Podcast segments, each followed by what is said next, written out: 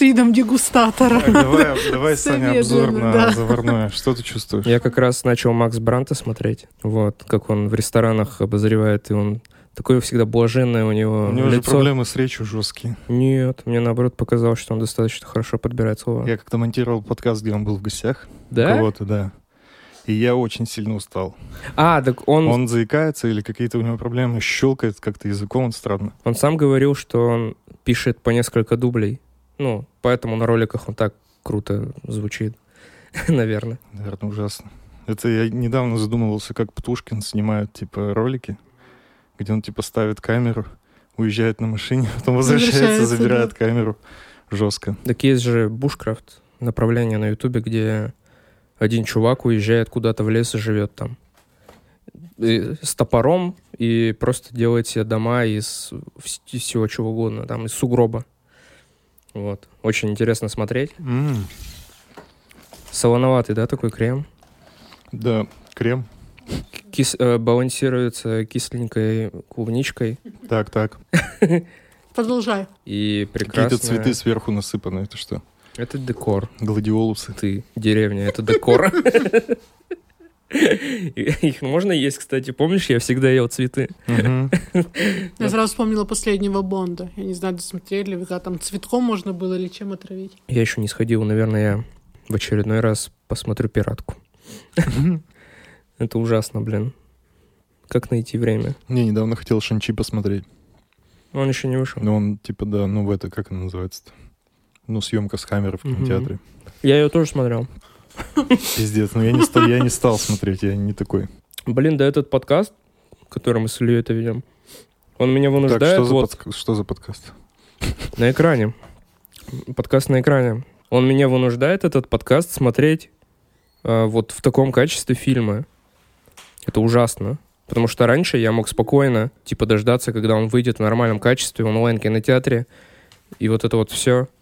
А сейчас мне для подкаста надо смотреть вот это помойное качество, потому что я в кинотеатр не успел. И с Бондом, наверное, так же будет. Клубничка вообще. Я вот на последней клубничке вообще так вот на секунду в детство и обратно провалился. Офигеть. Лучше бы не возвращался. Да. Согласен. Мне, знаете, кажется, что как будто клубника никогда не была сладкой. Возможно, в детстве казалось, что она сладкая. Но, может быть, нам просто не давали сладкого много в детстве, поэтому для нас, типа, клубника была вау сладкая. Не знаю, не соглашусь, наверное. Я вот этим летом переела благополучно. Мне казалось, что прямо жара такая стояла, жара стояла, и урожай-то удался. Да, но клубника не такая сладкая, как в воспоминаниях. Мне это кажется. Ну, это ты, как бы это... Ну, ты понял.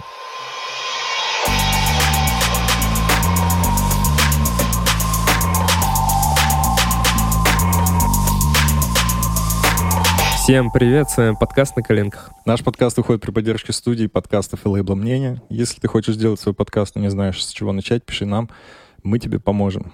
Также хотим напомнить, что нам физически не хватает ваших лайков и комментариев. Если вы слушаете нас на Apple Podcast, спуститесь чуть ниже и напишите нам что-нибудь приятное. Вот напишите, какой Саша. Приятный у него голос.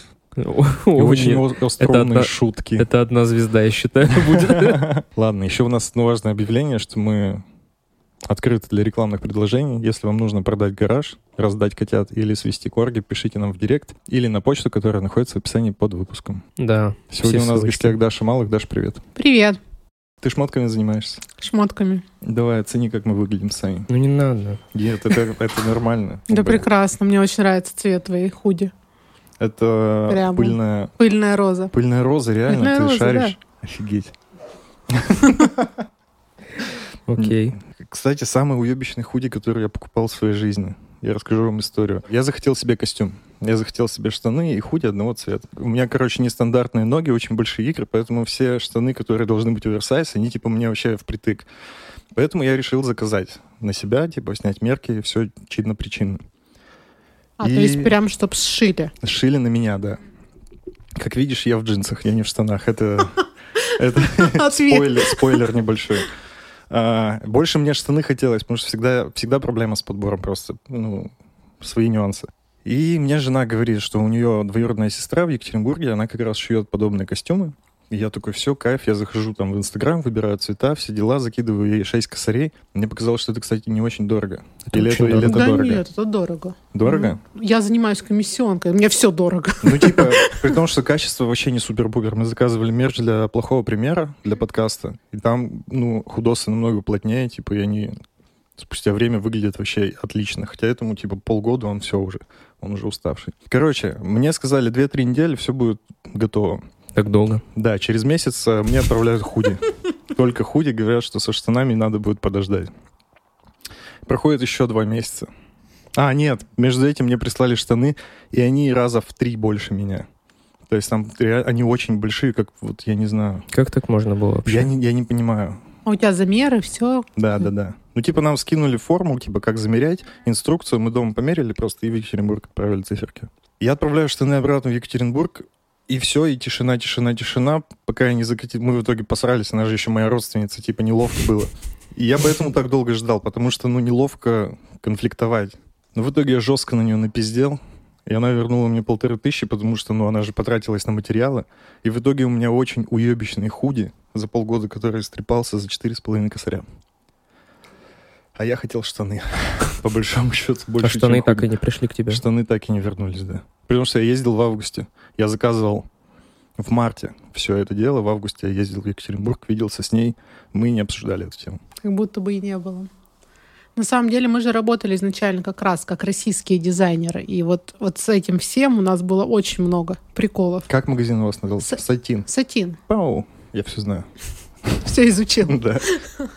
Мы как раз работали как российские дизайнеры, и вот у нас было таких ситуаций прямо вот ни одна и не две. Это очень тяжело. Причем цены, ну, то есть были не, далеко не 6 тысяч. Это премиум, прямо премиум цены. Ну, а от скольки? А, Типа костюм вот такой вот. Костюмы стоили, наверное, от 10 полноценно. Э, Ну, это вот были цены брендов, их официальные цены, мы так и работали с ними партнерски. А то есть вы как, как это, ритейл называется? Как ритейл, да. У нас были определенный пул дизайнеров, с которыми мы работали, то есть которые готовы были сотрудничать. Изначально вообще была идея открытия магазина определенной марки одной российских дизайнеров, но они не захотели э, работать по франшизе. То а есть нет кто у нас есть из... Я кроме Юдашкина, честно, никого не знаю из российских У дизайнеров. нас, ну, самый известный, наверное, это будет 12 Stories, который... Не слышал. Такие Тебе глаза придется щас. учить нас. Хорошо. Ну, Я знаю только лысенького с э, сережками. На ютубе постоянно светится. Вот Да сейчас меня может. придется учить. Гоша Шихов? Гоша Шихов, ты что, это местный наш? Да. Чем? Он меня Гоша. Карцев. Гоша Карцев. Гоша Возможно, да. Возможно. Шихов, да. Гоша Шихов просто на язык ложится идеально. Да-да-да. У него идеальная фамилия. Да, да, да. И, эм, ну, и 12 Stories. Очень Екатеринбург богат на дизайнеров, на российских. Ну вот, видимо. Да, да, да.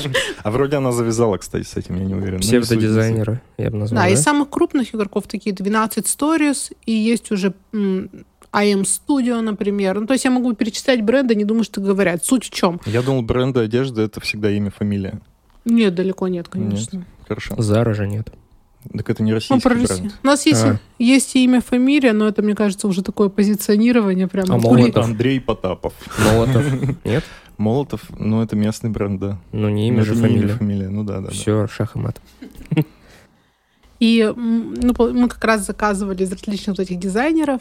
В чем были преимущества, которые мы вот прямо хотели транслировать? Это натуральные ткани, качественный пошив.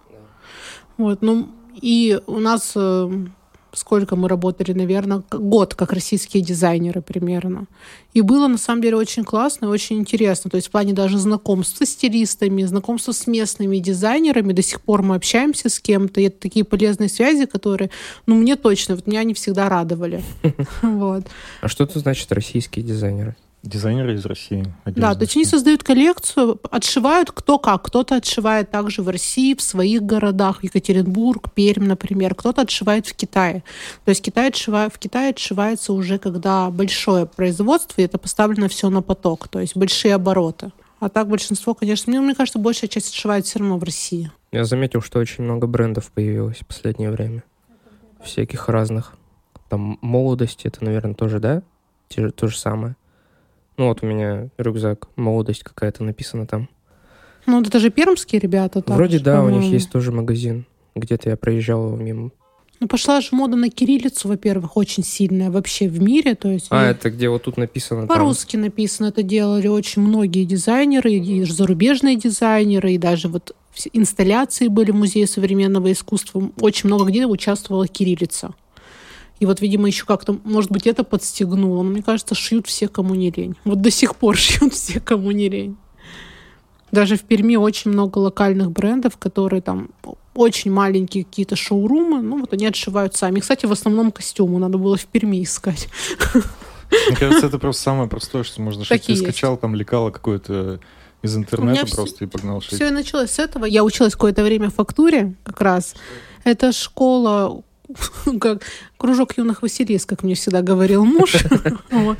где тебя учат шить. То есть тебя учат делать лекала, шить какие-то вещи, вот как раз базовые абсолютно. Вот костюм это прямо, ну, мне кажется, ребенка вот посадить и за час, в принципе, не за три месяца, а за час костюм сошьется. Мне кажется, там какие-то проблемы были все-таки. С ленью, возможно. Или с икрами.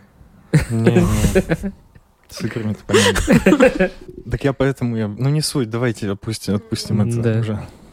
Ну вот, и началось все как раз эм, с того, что начи- я на- начала шить для себя, что-то для мужа, небольшие какие-то вещи, просто в удовольствие, когда вечером было время А у свободное. вас дома как, машинка типа Это или станок? Было очень классно, что фактура находилась прямо у нас в доме. И мне был, я вечером спускалась к ним, там три часа занятия, и ты там за два-три занятия можешь сшить вещи себе. Как на трудах у нас, э, мы когда были в пятом классе, у нас э, учительница по мужским трудам болела, и, соответственно, нас отправили туда, где готовят еду, э, шьют фартуки. Вот мы шили фартуки, я помню. И 15 оливье готовили. 15 пацанов готовили оливье, варили Это супчики. так круто было. Это было лучшее время. Мы типа веселились, готовили еду, и Ели и да. все, и расходились просто. Это было офигенно. Я когда начала шить, у меня мама смеялась, потому что она вспомнила, что как-то на трудах мы шили юбку, и эту юбку потом было... Ну, то есть она говорит, что так криво невозможно было бы шить, если ты старался даже. И, а, и вот в итоге как-то это затянуло именно с шитьем одежды. И потом мы начали смотреть, ну, я начала смотреть, какие российские дизайнеры, и как-то вот возникла эта идея магазина, потому что в Перми на тот момент особо никто этим не занимался. Это какой год был-то? Да, это вот было год. Я имею в виду, не занимался не то, что сам шил или сам открывал шоурум, а именно, что собрать разных дизайнеров, российских марок Москва и разные города. Когда мы открылись в 25 м, в ше- в 18 в 18 открылся Сатин. И вот год мы проработали как российские дизайнеры. И только потом стали комиссионкой. Это как-то вообще перекликается с секачами? Почему такое слово, кстати? Секоч. Отвратительное. Ну, режет ух, типа. и ухо, и... Ну, фу. это сленговый секонд-хенд, нет? Ладно. Ну, конечно, перекликается в своей идее. То есть это продажа вещей, которые уже были в употреблении. Это в любом случае будет перекликаться Типа с как, секонд-хендом. как это, сток называется или как правильно? Ну, ес- если самое модное слово, это называется ресейл. Окей. А, отличие главное в современ... То есть мы стараемся ценить время. И вот самое важное — ценить время людей, которые к нам приходят купить. И поэтому мы отбираем. Но если бы мы принимали все, что, хоте... что нам приносят, мне кажется, нам бы не хватило никакой площади абсолютно. У нас сейчас 50 квадратов, в которые мы укладываемся. То есть это вещи мы отбираем в первую очередь по качеству. Никаких потертостей, никаких катышков, ничего. Это вещь, как вот в магазине она висит, так она, то есть она должна быть в таком же состоянии. И в первую очередь это, ну и, конечно, мы отбираем все равно актуальность модели. А это бесплатно? Ну, То есть я могу принести вещь за бесплатно, вы Я ее так возьмете? понял, что комиссионка это типа ты... А, Ты за можешь- продажу мне возвращаются Да, то есть какие-то это- проценты. Это реализация. Ты Да. приносишь, мы обсуждаем стоимости, и э, если вещь продается, тебе делается выплата. А фамилия а по такому же принципу работает? Вот я не знаю, но у них все вещи новые. У них Разве? все ве- мне У казалось... них просто, когда за- Нет. как не зайдешь, ну, в смысле, вообще просто, в магазине такая аура, будто, э, ну, реально, как- какая-то аура, Ну, секонд-хенд. ну, вот, ну, ну, да, да. да, Ры- рынок. да, то есть э, висят вот эти вот, Слушай, есть классные секачи, где вообще есть что поискать. Я обожаю, кстати, фамилию. Я тоже. Я очень люблю туда зайти, типа, и начать искать всякое говно. И когда ты находишь среди этого говна жемчужину, Это тем более, типа, там, за 600 рублей что-нибудь А крутое. тебе Ты там еще напишут, что она раньше стоила 8 Да, тысяч. И ты такой просто, вау, офигенно. Ну, это вот на настроение. Я то, у меня есть мое любимое пальто, оно стоило 90 рублей. Я его купила в каком-то секонд-хенде, серьезно. Я его прям его года три носила, обожаю. Но э, это как раз должно быть настроение, не все готовы рыться. И вот я последний раз... Ну, все равно же смотрим магазины, то есть, чтобы нам правильно делать ценообразование, мы смотрим, что где есть. И я заезжала в секонд-хенд, который за цирком, вот это вот Ну, гигант, пятиэтажный там, да? гигантский. Ну вот, я не знаю, эти вещи, их мерить страшно. Вот без шуток абсолютно. Хотя там есть классные там джинсы какие-то, что-то можно найти. Но вот то, что я смотрела, у тебя вот потом руки вот как в сером таком налете. Прикольно. Короче, в Зюкайке. э, Все же, наверное, знают про этот секонд-хенд. Это типа там, круто, ты не знаешь. Ну, Это расскажи. километров, наверное, 200 от Перми, да? Ну, короче, ехать часа полтора-два, мне кажется. Я случайно туда попал, это было прошлым летом. И мы такие, типа, раз мы здесь... Да, Смотрел? И раз мы здесь, типа, погнали в секонд-хенд, он потому что реально известный. И там, во-первых, типа, рядом с этим зданием, там очень много крутых тачек стоят, и там весь квартал просто обстановлен, там негде, негде поставить машину. И мы туда зашли, а там люди как будто бы спортом занимаются. Они листают эти шмотки вообще просто, вот, они просто вообще, ну, я не знаю, На приемке этих вещей или ну, там люди... они просто навалены, они даже не развешаны, и там, типа, очень крутые различные брендовые шмотки. Нет, кто, кто качается? Лю- э, Кто накачан? Нет, как, я имею в виду, как будто они спортом, они так ловко это делают, Да. перебирают шмотки. Какие это- Посетители. А все. А, это типа взрослые мужчины, женщины, там типа явно за 40. И они прямо типа набирают, у них большие телеги с горами. И я вообще был не готов к А знаешь почему? Вот смотри, ты говоришь, крутая машина и Да, секонд-хенд. Нет, это там значит что? тоже крутые. Это значит что? Что? Что люди Так. зарабатывают себе Ну, скорее всего. деньги и скорее не всего. тратят их на вот эту всю херню, типа лакост, там, пола, Ну, условно. миллиард стоит. Я приду и найду это поло в секонд-хенде. А и куплю себе машину. У меня есть рубашка гантовская, короче, которая стоила д- 12 тысяч, по-моему, в магазине. Я купил ее за 400 рублей в секоче. Ну, Пожалуйста. Типа вот, условно, да. Но там полно, вообще полным-полно такого. Ну, Я просто про саму концепцию секонд-хенда, что это круто. Ну, главное, это чтобы организовано. Я говорю, вот секонд-хенд... Про Зюкайку я, кстати, вообще слышала, что... Не была там? Я не была, я все хочу доехать, но муж почему-то у меня противится, и больше меня никто не поддерживает. Я слышала вообще про Зюкайку, что там какая-то есть VIP-клиенты, которым вот завоз, и им отправляются смс или звонки, и они едут первыми, у них право первого выкупа вот это вот. Да-да, там есть такое. Там есть подписка, типа. ну, Вот там это было бы Платформа фильм класс. смотрели? Да, я смотрел. Ну вот это типа первый этаж, Да, это да, да, самые да, да. лучшие вещи внизу, там этаж, это уже все. Ну, Там любой может оформить эту подписку. Вот, может быть, это и Да, да, да. интересно Просто даже. туда ехать, ну туда надо реально ехать на тачке, мне кажется, большой компанией и прямо с бабками. Не, ну Там знаешь вещи как? вешаются по килограммам, кстати.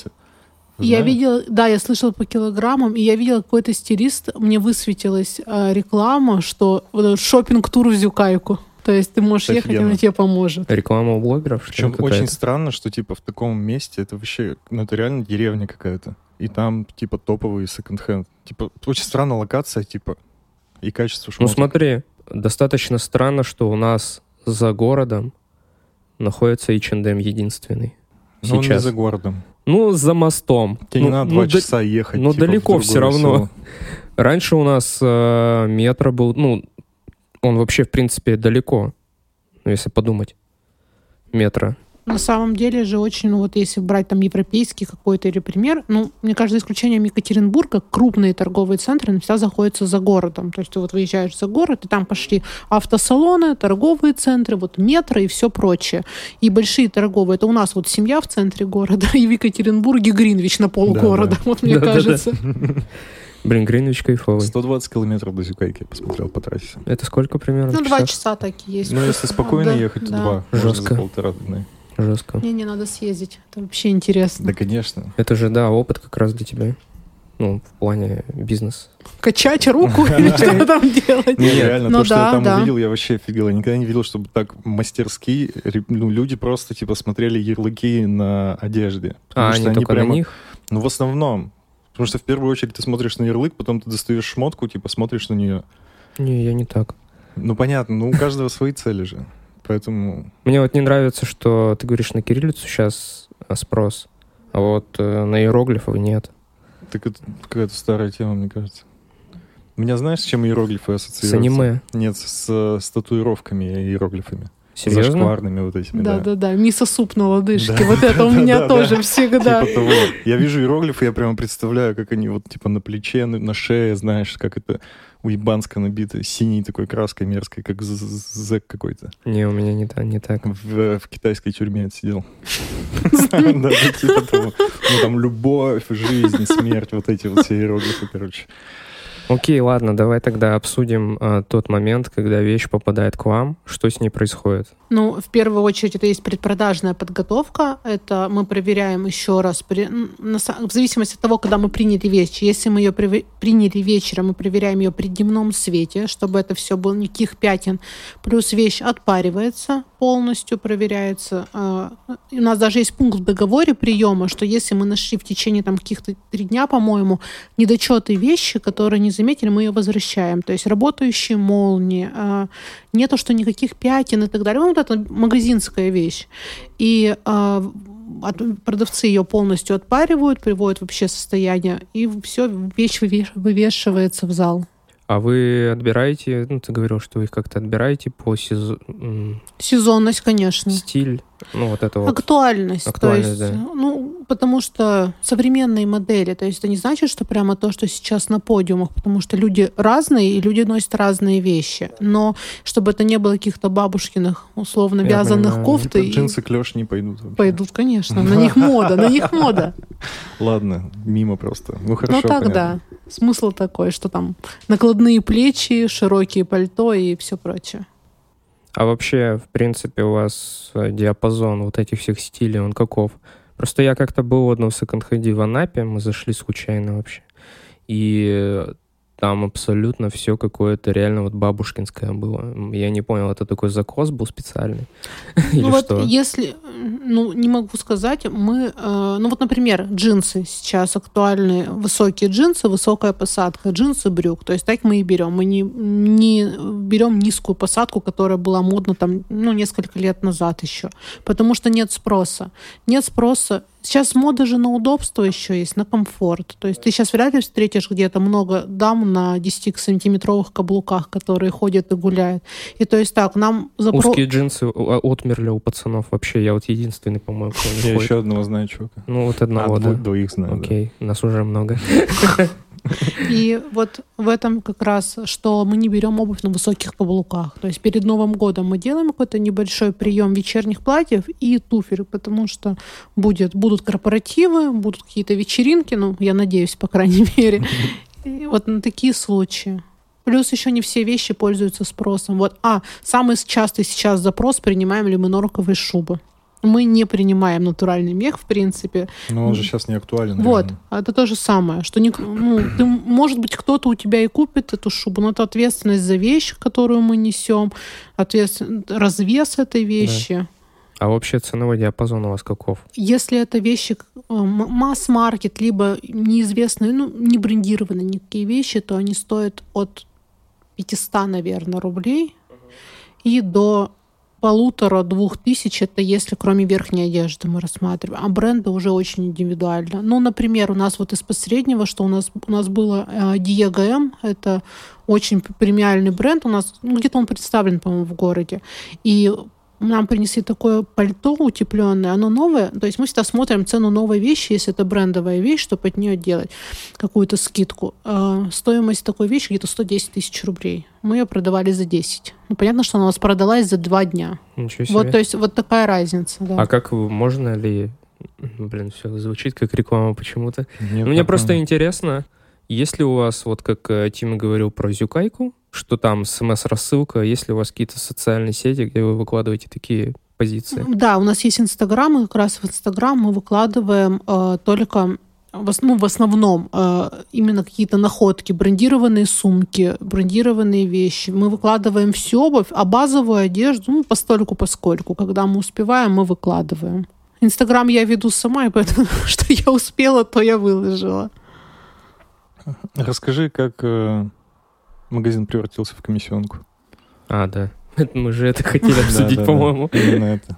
начал а, на российских дизайнеров были проблемы, которые с ними связаны, что а, а, были одинаковые модели у очень многих. То есть все шили вот это вот как это бежево-серо, вот это вот гамма нейтральная цветов.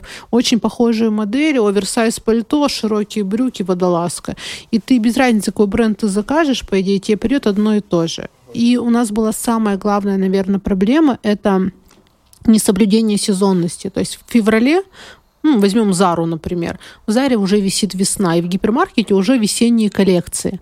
А ты а у тебя весной еще зима, и еще не, ну, весной еще зима, и непонятно, когда придет весна у дизайнеров. Вот, то есть это проблема именно работы с дизайнером? да, работа с дизайнерами. Ну и э, была проблема какой-то, может быть, снижение покупательской способности именно за счет цен. У нас был пул постоянных клиентов, которые, ну, вот человек приходили, там, например, мама и дочка, они покупали на 50 тысяч рублей спокойно совершенно, там, раз в месяц, предположим. Или новые вещи пришли, мы делали как раз рассылку, когда были российские дизайнеры, они приходили, покупали.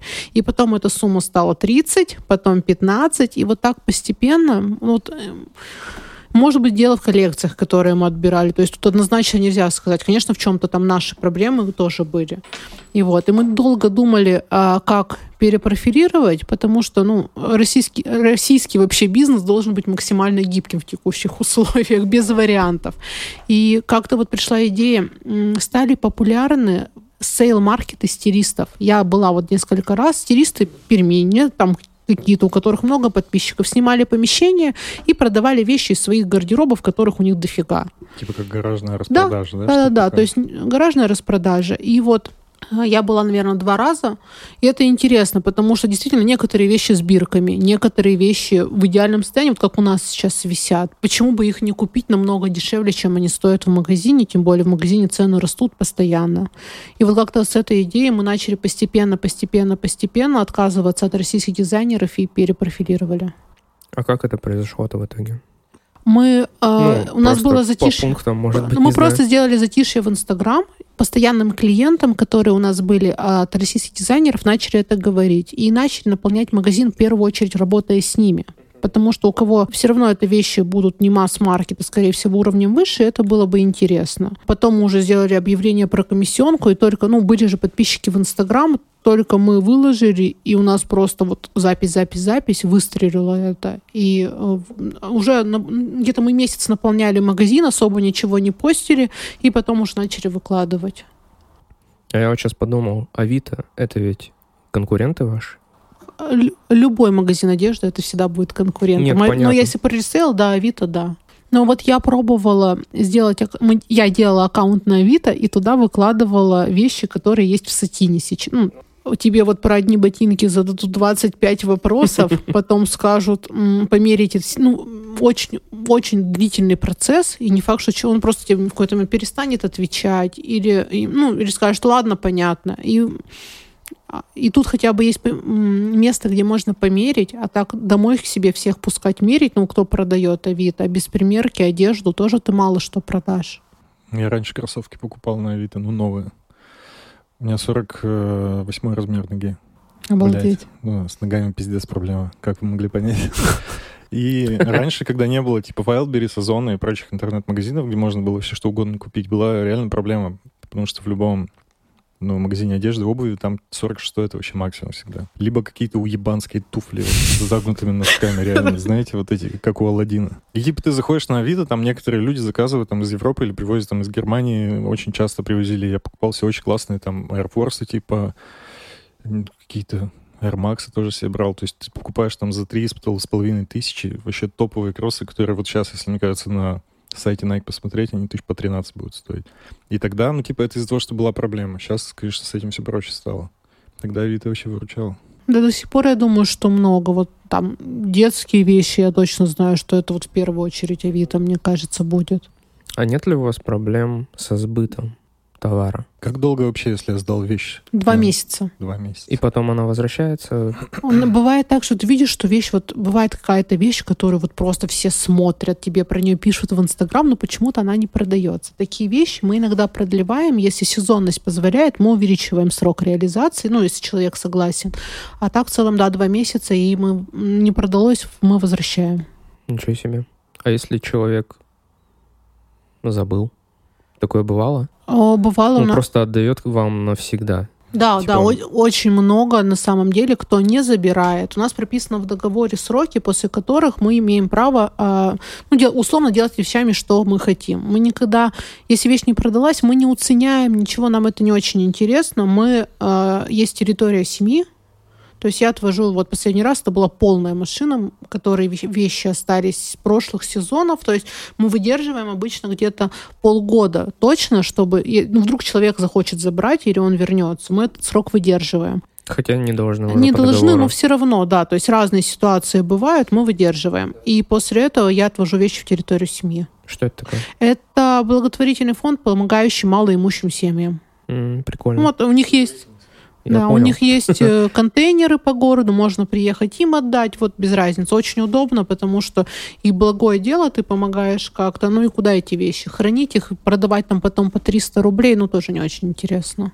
Это, кстати, я понял сейчас, что достаточно интересный бизнес, что вы, по сути, ну, вкладываетесь только в аренду Конечно. и в Нет закупа. SMM. Да, у нас потому что есть э, семейный бизнес, котором я также участвую. Это вот просто мимо... Ну, строительные магазины, стройматериалы, хозтовары, сад, огород. У нас сеть магазинов. Ничего И вот там как раз, да, э, мама и я вот занимаюсь Мгм. также. То есть у меня, наверное, там 60% времени А как вы с отбираю. Леруа боретесь?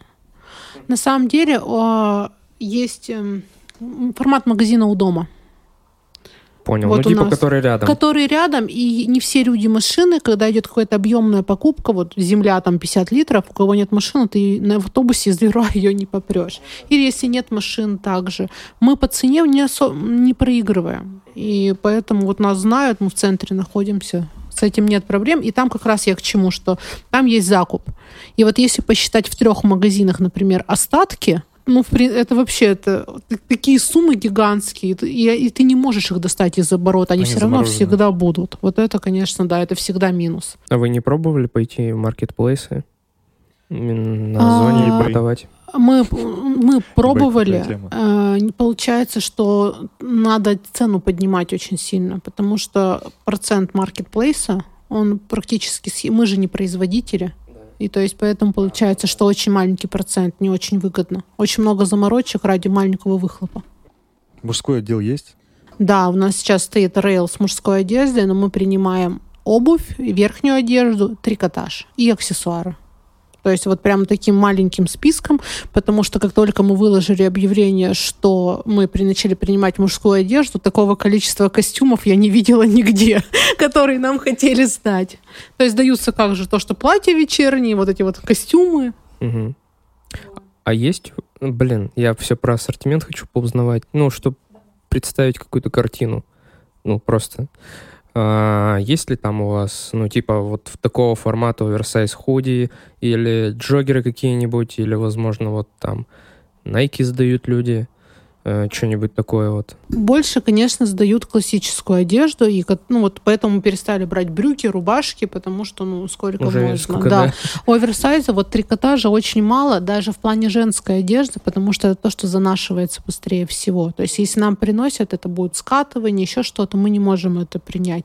Обувь, да, бывает классно. У нас были, я не знаю, стоят ли до сих пор кроссовки Versace, сейчас стоит Puma, э, то есть тоже оригиналы. Мужского немного, то есть мы делаем прям самые такие... э, э, то, что проще всего продать, вот мы принимаем, но не целым ассортиментом, большая часть магазина все равно женская. А площадь э, помещения какая примерно? 50 метров. 50 метров? Это же Три две, раза больше, чем здесь. две гостиные на Кархалях моих. Плюс-минус. Да, получается так. Такое небольшое помещение получается. Да, Небольшое. Ты, ты не- говоришь, вы обувь принимаете, спортивная типа тоже подойдет, Да. если хорошего Да. качества? Обувь мы берем со следами, следы носки только на подошве, то есть чтобы они были так же, ну, как одежда в идеальном состоянии. Короче, Ты что, хочешь Да, что-то нашел. У втюхать? меня есть, короче, кроссы баскетбольные. Вот, вот так. А, ты ж их кроссы. Пару раз Чуть-чуть вообще. у меня другая расцветка. Они полностью синие, но модель вот эта. У меня вопросы к 48 размеру, конечно, но, вас- Они, по-моему, 47 с половиной, кстати. но ради Я, интереса. я надел их типа раза четыре и поиграл в баскетбол. Был, было лето, где мы с пацанами несколько раз ходили. Я специально для этого купил, чтобы колени не болели, потому что они мягкие и все такое. И все, а так они у меня и стоят. Но Нет, они ну, в хорошем состоянии. мы можем попробовать, Я да. скину фотку тебе тогда. Хорошо. Е. Блин, реально жалко, я просто купил В социальных сетях раз. продвигаясь, говори, куда идти. Супер. А ты раньше работала вообще в найме? Да, да. Я проработала 4 или 5 лет, я продавец Toyota Lexus. И это супер плюс. Я всем рекомендую, кто вот закончил учебу, если это не какие-то творческие профессии, не требуют, поработать и попробовать, когда ты узнаешь, что такое корпоративная культура, взаимодействие раз Это просто очень классный опыт. Так у всех, наверное, такой опыт. Ну, Ну, слушай, в малом, ну, би- в малом бизнесе же нету такого, если ты на маленькую компанию работаешь. Я говорю именно большие компании, там Дом.ру, вот у нас, да, в Перми А. что есть, вот, вот именно в таком ключе. Я понял. А когда у тебя компания, там, ты сам еще четыре сотрудника, так Ну, это да, это не очень... Ну, как это сказать? Там нет такой культуры корпоративной, типа, и коммуникации вообще все по-другому Но делается. я бы сказал, что вот я, поработав везде, считаю, что все-таки плюс-минус стартапчиках намного лучше. А Ну, я не, не говорю, что лучше или хуже, я говорю, что это интересный опыт. И как раз, ну вот, то есть я тоже проработав, поняла, что, возможно, это не мое, опять Негативный же. опыт у тебя был. Да нет, я бы не сказала, что Ну он вот у был меня прям- негативный. М, Меня, кстати, жестко бесило в большой компании работать. Я работал в Билайне недолго, правда. мгм. Но меня бесила вся эта манера общения, вот это корпоративное «Эй, ребята!» Ну, то есть там вот такая подача была, и я такой, это же вообще такое вот не по-настоящему все, вы как роботы Нет, вот как раз-таки в стартапах это чувствуется, что это по-настоящему, что все заряжены, потому что, ну, тут понятно все. А когда крупная компания, да, ты действительно такой думаешь, а чё, чё за псевдопозитив какой-то? Да, да, псевдопозитив. реально. Может быть разные с- структуры, но продажник должен быть. Вот, то есть я продавала, именно общалась с людьми, которые приходят в салон купить автомобиль. Да. И ты, если не заряжен каким-то позитивом, даже пусть этим искусственным, ты ничего, ну, продать очень тяжело. Потому что ты, может, с кислым лицом ты там никому не нужен. Ну да, и представьте, с кислым лицом бы говорили, вы наняты. Вы наняты, все. Ну, понял? То есть Да-да-да. все равно, ну, это должно быть. Просто вот из-за масштабов кажется, что это все натянуто. Да. Ты же хороший продажник, да? Ну, Продать так- ручку, что Нет, нужно? что ли, конченый, что ли? Нет. А, У меня очень... Я вообще не умею продавать. Я пытался работать продажником, и сейчас, ну, в поиске новых заказчиков, так или иначе, мне иногда приходится как будто бы Прод- продавать, как будто бы продавать, но я вообще не умею это делать. Может, есть какой-то секрет, как это правильно делать? Ну, то есть я понимаю, там вот эти шаги работы с возражениями, вот это вот все, вот это все. Ну, как мне когда-то Ну нет, эти тренинги, они все одинаковые. Я думаю, их проходили все, кто работает там. И в оди- Вот он, все это одинаково, везде всегда этому учат. Не знаю, мне кажется, что вот у нас лучший продажник в Тойоте, она до сих пор работает, моя подруга. Я вот такого не видела никогда. Она чувствует человека. Вот, то есть она чувствует, как с ним общаться. И это откуда-то изнутри идет. Это не так, что она постоит, посмотрит, подумает и составит речевой модуль. Вот это вот ужасное слово, как к нему подойти. Нет, это вот как-то изнутри идет. Если ты искренне хочешь помочь или как-то ну, помочь, ну, не знаю, Ну, то вот, посодействовать да, посодействовать, или ты знаешь, что предложить человеку, что ему поможет, опять же, то это всегда просто очень. И когда тебе, ты веришь, и тебе нравится продукт, опять же. То есть, если тебе нравится то, что ты предлагаешь, и ты в это веришь, это легче всего продать. То есть вот она любит Тойоту, и она ездит на ней всю жизнь. И очень легко ее продать. Я вот езжу на BMW, и вот мне было не так легко. Ну да, я согласен, кстати, что ну, продукт, он должен быть все равно, как бы ты должен к нему... Любимым быть? Ну, ну, ты должен сам им пользоваться как минимум, чтобы понимать вообще все тонкости. И только тогда ты можешь искренне советовать его другим людям. То есть ты действительно должен назвать человеку, какие он преимущества получит, а ну, они должны быть какими-то уже, что ты это тоже почувствовал. Ты сейчас также продажами занимаешься или ты ушла уже от этой Нет, операционки? ну то есть вот я... У нас магазины, но я не занимаюсь сама за прилавком. То есть бывают какие-то ситуации, когда нужно заменить продавца, продавец в отпуске, тогда я торгую сама, да, спокойно выхожу. Но, то есть это удовольствие меня особого не вызывает уже сейчас. То есть какие-то больше управленческие процессы, именно организация, это интересней. И намного это времени у тебя отнимает? Что, что ну, именно? много ли времени у тебя отнимает вот эта работа? Ну, следить за всем, развивать все. Ну, Сколько да, ты времени тратишь в день на, На самом деле очень по-разному. Я сова, я, мне важно очень пос- поспать подольше. То есть я могу работать, например, где-нибудь с 11, но могу работать до 9. А могу работать 2 часа в день. В зависимости от задач. По-разному абсолютно. Бывает, что тебе надо... Ну вот, например, тоже свой бизнес, это не всегда, когда ты сидишь там, считаешь деньги. Например, я вчера 6 часов прибирала склад в магазине с еще одним продавцом. Я была вся в говне. Физически? Физически, ручками. Ага. Я была вся в говне, у меня все руки в мозолях, я задолбалась просто вся. Потом дома отмывалась еще час, наверное. Ну, потому что если я это не сделаю, это никто не сделает так, как надо мне. Да.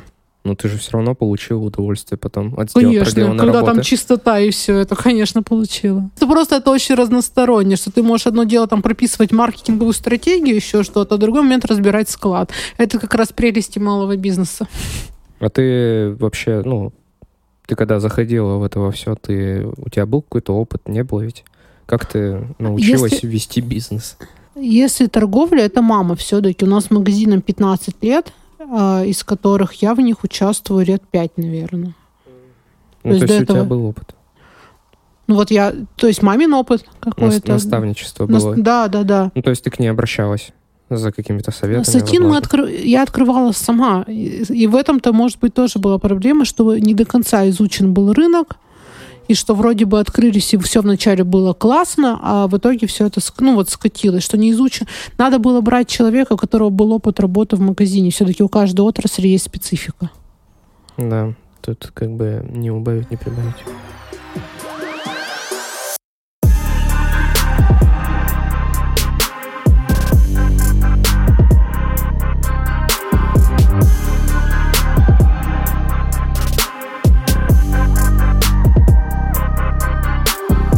Плохой пример. Мы состоим в лейбле с очень классным подкастом, он называется «Плохой пример». Там гости делятся историями, в которых они не очень хорошо себя повели в тех или иных ситуациях. Мы в качестве просвещения такого классного подкаста решили вести у себя эту рубрику и попросили тебя подготовить историю, в которой ты плохой пример.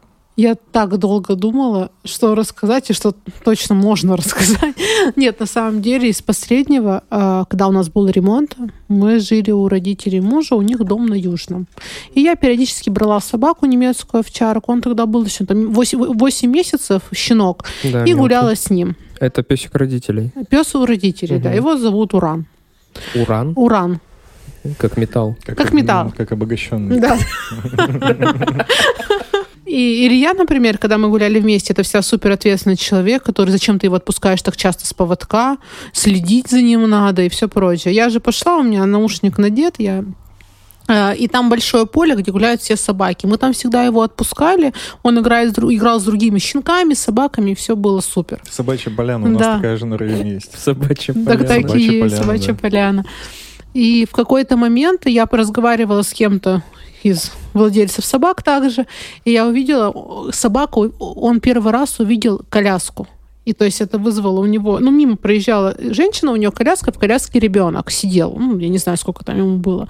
И у него это вызвало такой живейший интерес, что он рванул у меня резко туда, и я просто, я его зову, он ноль реакции на меня абсолютно. И он подбежал, я позвала вот из этой толпы, и потом я вижу краем глаза, что он подбежал к коляске, поню, ну все, посмотрел, лизнул ребенка в лицо Бля, и жестко. убежал. Я просто, мне кажется, я так красными пятнами никогда не покрывалась, и я просто сделала вид, что это не моя собака. Я затерялась в толпе этих собачников и стояла там. Потому что, ну ладно, женщина, она сама... Есть же люди, которые боятся собак. Во-первых, как бы, когда к тебе летит овчарка, даже щенок, что он не укусит твоего ребенка. В общем, мне безумно стыдно, и... Да, надо было, конечно, подойти и извиниться, но в тот момент я думала, что она меня убьет, и я бы себя убила. Короче, у меня две собаки, одна гуляет на поводке, другая просто рядышком бегает. И та, которая без поводка, у нее какая-то тупая привычка есть, что она проходит мимо человека, ну, навстречу, который идет, и резко разворачивается, и пару метров идет за ним, типа нюхает его. Прям со спины. Она вообще по стелсу это делает незаметно.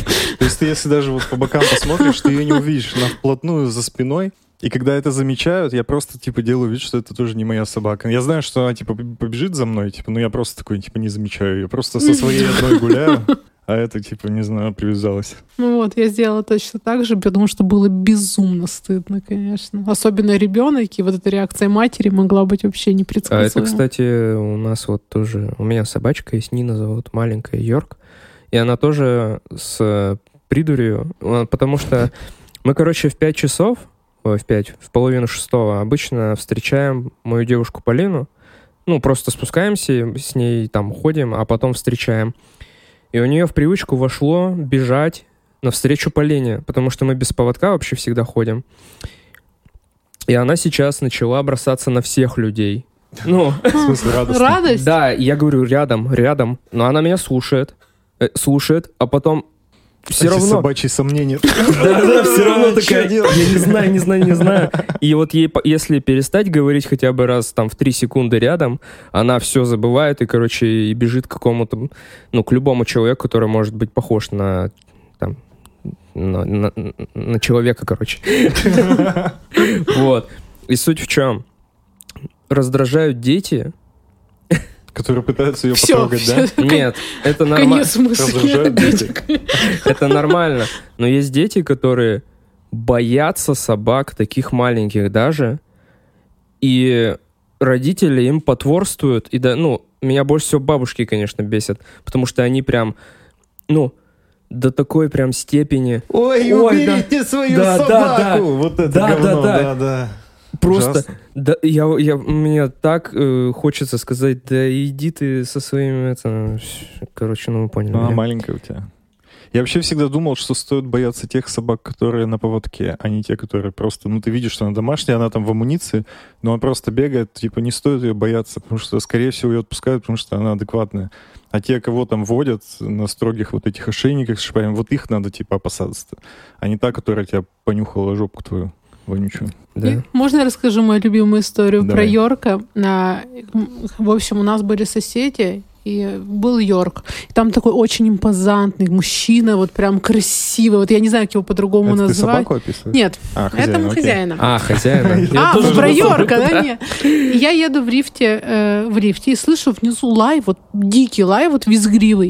И, думаю, что происходит. И выхожу, и сосед, этот Йорк, который лает и не может успокоиться. И вот стоит этот мужчина, вот так спокойно, у него ни одна мышца на лице не. Такой, Рома, Рома, прекрати. У нас тоже э, соседи, тоже там Йорк, но пацан, и там тоже что-то типа Геннадий. Я просто, я не понимаю, почему. Что, за имена? В Светище работает Кирилл Бориста, который после меня пришел, у него хаски Леха. Ну, как-то это даже звучит. Ну да. Ему прямо идет вообще, он такой рыжий, без Леха. Ну и Нина тоже, кстати, на людей, ну типа, тоже, она, причем, вот если мы параллельно идем, на меня человек, и мы идем параллельно ему, ну то есть пересекаемся, она прям бах, короче, ну подрезает его прям. Вот прям подрезает, хочет понюхать. Эти собачки. А вывод-то какой мы сделаем? Вывод. Да. Надо было вывод. Ну, ну какое-то нравоучение, Давайте типа... придумаем его. Ну, следи за своей собакой, во-первых. Да это ответственность просто, мне Да, кажется, да, да. что должна быть. Нет, Вот ну и ты же всё. не виновата, по сути. То А есть- моя собака, как я могу быть не виновата? Кто, собака виновата? Кто из собак, что Что ты пошла? с ней сделаешь? Нет, ну так в том-то и дело. Э, Она еще маленькая, то есть она, возможно, даже и твой голос недостаточно хорошо Ну, знает. И, не- и не хоро- недостаточно хорошо откликается на свое имя. Ну, Води ее на поводке тогда. Всё Всё, просто. Все. Вывод. Вот да и нет, ну что, просто контролировать, типа, и воспитывать собаку. Все. А как вот их воспитывать? Ну, там уже, да. воспитание как. Не, ну овчарки, вот на самом деле, они же от природы, есть, видимо, какой-то... Взрослая овчарка, интеллект, как у семилетнего ребенка. Типа, теоретически ее читать можно научить. Ну, теоретически. То есть они, очень умные, немецкая овчарка. Ну, типа, есть, блин, я где-то читал. Ну, типа, есть есть, знаешь, ролик, это где как собака э, разговаривает. характеристики пород. Типа, у них есть там послушание, вот это вот э, агрессия, или наоборот, там какой-то любит детей, и там типа звездочки, и вот э, во многих статьях пишется, что ну, немецкая овчарка в принципе очень умная, это всем известно. Но если сравнивать, то типа это интеллект вот ребенка семилетнего, а семилетний ребенок это прям типа, ну он может себе похавать типа сделать, ну Уверенный, там условно да. чай сделать. То есть он такой, он понимает все. Ячейка общества. Так что их очень легко обучить, если заниматься этим. Если хочешь слушать больше таких историй, подписывайся на подкаст «Плохой пример» по ссылке в описании.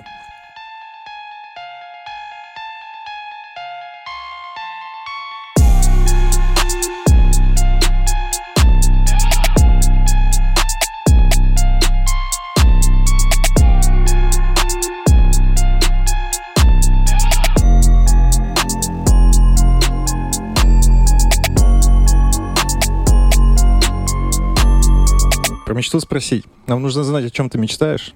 Самая какая-то заветная мечта. Она может быть как какая-то фантастическая, типа суперспособности какой-то. Либо это может быть что-то осуществимое. Главное, чтобы это не могло осуществиться в данный момент. Да, я на самом деле очень долго думала, потому что я поняла, что, во-первых, я, наверное, счастливый человек, потому что я долго думала.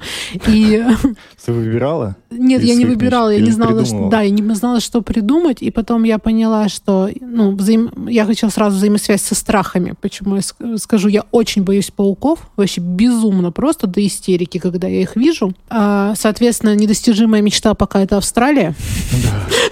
Сто это процентов вообще. Что все эти картинки в интернете вызывают вообще желание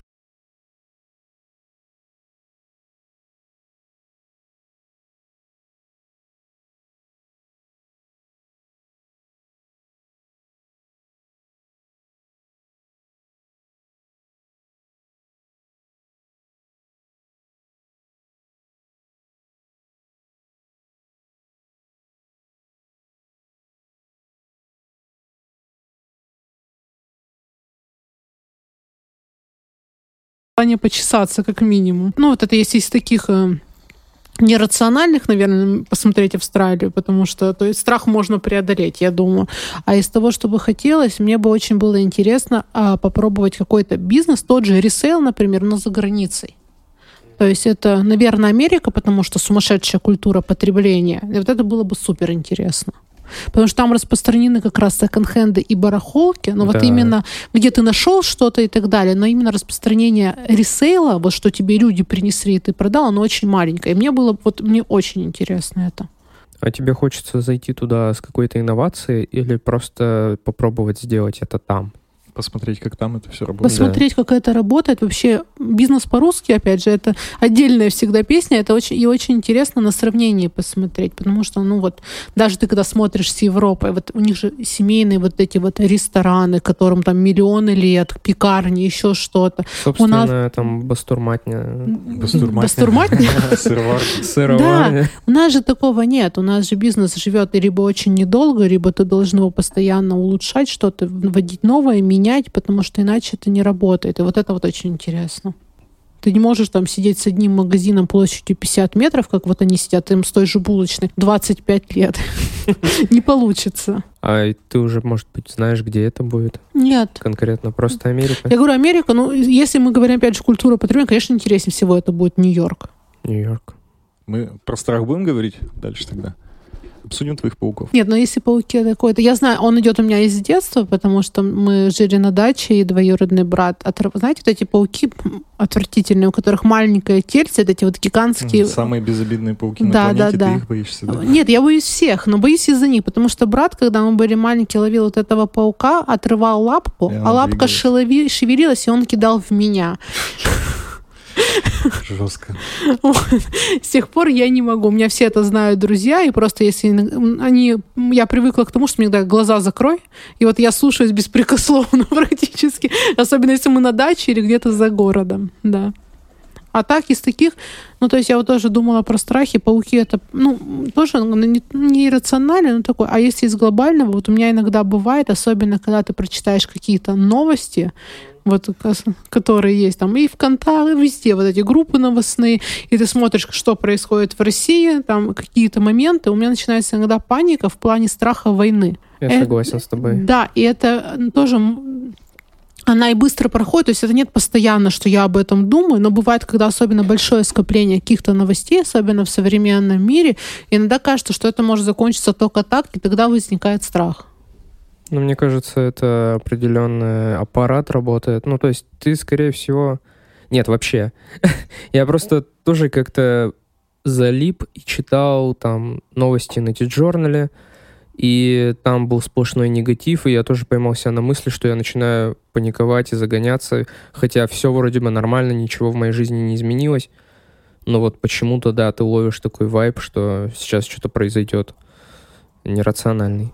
Ну, так и есть, что вроде предпосылок глобально нет, но когда вот в целом вот это все накапливается. Я да. бы хотел, да, тоже посоветовать нашим слушателям не залипать это в это во все, потому что читать что-то иное, зачем вот это вот э, себя только... Я думала, ты сейчас посоветуешь психолога и будет рекламная интеграция. Если бы. А, что я хотел сказать? А, я недавно сидел у мамы в гостях. Когда в понедельник, по-моему, или в воскресенье. В воскресенье я ездил в гости. И мы сидим, мы с Крахалей, с Саней, мы там выросли, и я сейчас вообще некомфортно себя там чувствую, потому что это, в принципе, небезопасный район. И мы сидим у мамы в гостях, и она такая, о, а ты слышал, тут таксисты недавно зарезали. Буквально вот в 50 метрах от дома, где мы сидим, она такая, вообще ужас. 53 года мужику, 6 детей осталось. И я такой, бля, чего вообще? Я сюда больше никогда не приеду на этот район. Тоже это страшно, ужасно. Ну, люди же легче делятся негативными всеми этими новостями, их всегда больше, и вот то же самое. То есть никто же не рассказывает, ну, то есть если начинается обсуждение, особенно вот таких, это же обсуждение аварии, еще что-то, еще да, что-то, да, да. и это все нагнетает. Или курс поднялся. Ну, вот это все. Кстати, это как, опустился. Это как вот, типа, ребята диджеи приходили, где Макс, который боится летать, но перед сном смотрит авиакатастрофы, типа, видосики. Просто И потом зачем? пиздец боится летать после этого.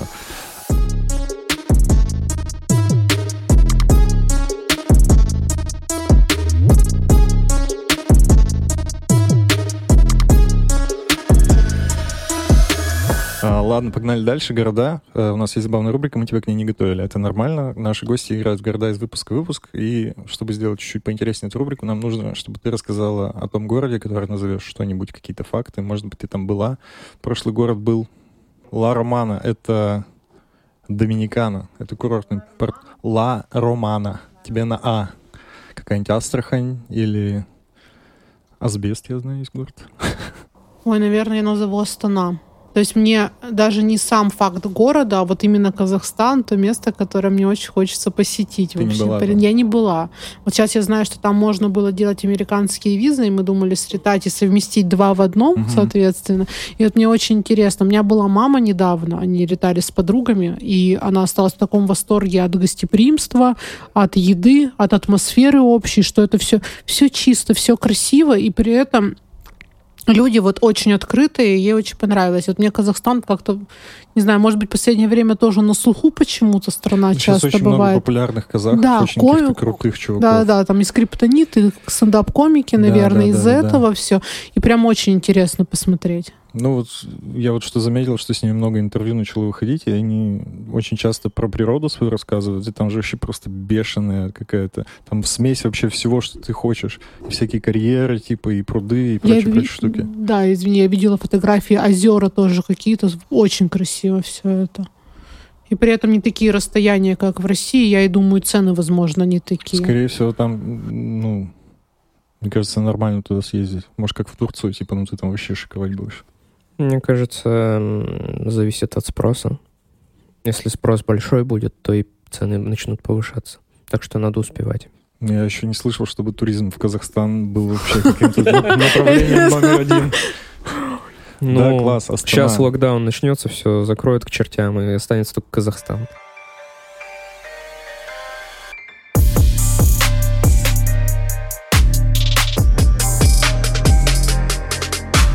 Пойдем дальше. Слушай, мы уже прям к концу подходим. Нам нужно, чтобы ты придумала название к этому эпизоду. Как бы ты назвала выпуск с собой? Мне кажется, я уже много раз повторила эту фразу. Наверное, бизнес по-русски. О, хорошее название.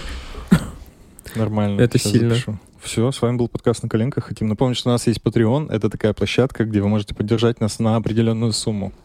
А мы, в свою очередь, огласим ваш НИФ в конце выпуска, дадим выпуски на 4 дня раньше, и я не буду в очередной раз говорить про разогревы, потому Хорошо. что Тима... Хорошо. Взглянем правде в глаза. Да, давайте просто пока отпустим этот момент. Возможно, мы к нему когда-нибудь вернемся. Мы Всё не- так. Да. Благодарим вас за прослушивание, но кого мы благодарим больше, так это, конечно же, наших патронов. А именно Евгений, Анастасия Ледяева, ХЗ ХЗ, Ирина Краснова, Данил Старков, Антон Аминов, Таисия Попова, Андрей Васькин, Ирина, Роман и Александр. Спасибо вам большое за поддержку. Мы попросили тебя трек подготовить, который мы поставим в конце. Что это будет за песня и почему именно она? А, Это будет, наверное, Seal Kiss from a Rose. А Почему эта песня? Она, мне кажется, подходит... Ну вот у меня она подходит под, под любое мое настроение, она его поддержит. Если мне весело, я включаю, мне будет еще веселее. Если мне грустно, я буду отлично реветь под нее. Это будет такое комбо, ну вот для меня, по крайней мере. У меня ассоциативный ряд этой песни какой-то с очень красивой картинкой. Я когда его услышала, на телевизоре была супер красивая какая-то картинка, вертолет, что-то там. И вот Это меня- клип был, да? нет, это было шоу «Холостяк», но зарубежное. Не на зарубежное шоу «Холостяк», и это был отрывок оттуда. Ничего себе. И они летели куда-то на вертолете. Это... Да-да-да. Так.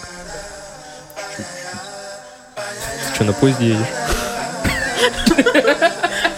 Понял Я прикол? говорю, чуть-чуть, чуть-чуть пусть поиграет в тишине. Чуть-чуть, чуть-чуть. Я понял, смешная шутка. Господи, мое, не забирай у меня это. Я отвечаю, я придумал, я так доволен. Доволен своей шуткой. Да, Хорошо. впервые в жизни. Все. Даш, спасибо большое тебе, что пришла. Вам спасибо большое. Всем хорошей недели. Пока-пока. Всем пока. Пока-пока.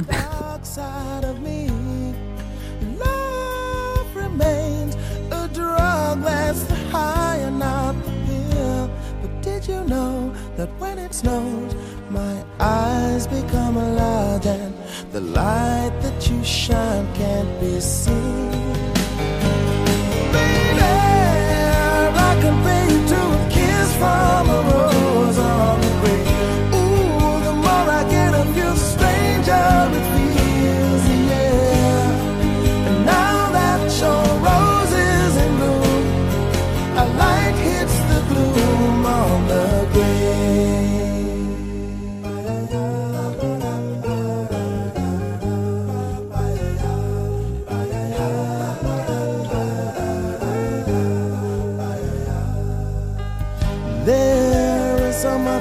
Can tell you, so much he can say. You remain my power, my pleasure, my pain, baby. To me, you're like a grown addiction that I can't deny. Won't you tell me is that healthy, baby? But did you know that when it snows, my eyes become large and the light that you shine can't be seen?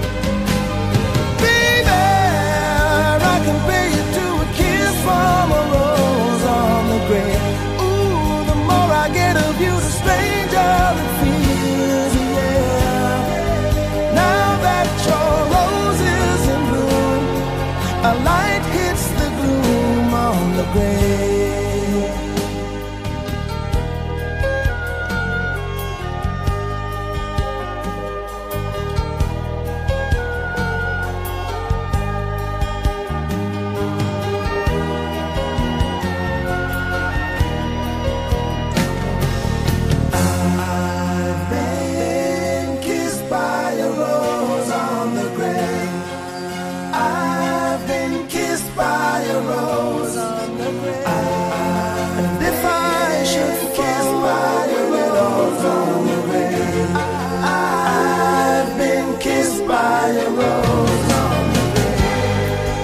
Grave. There is so much a man can tell me, so much he can say. You remain my power, my pleasure, my pain.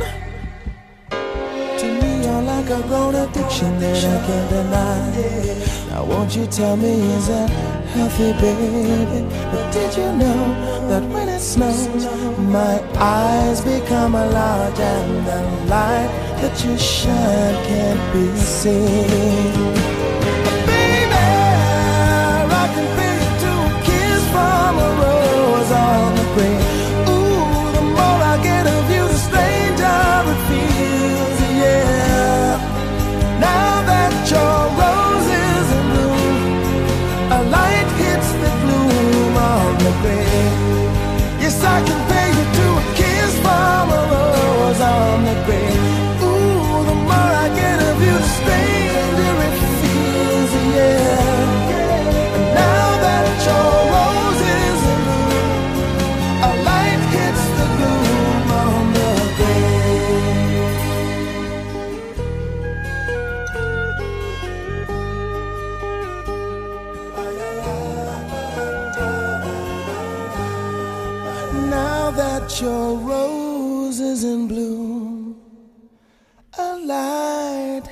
The glue